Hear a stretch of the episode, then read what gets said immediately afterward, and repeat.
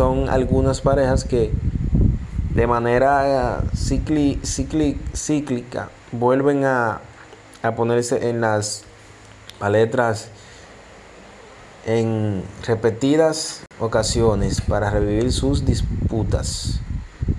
Nancy Medrano y Sandra Berrocal.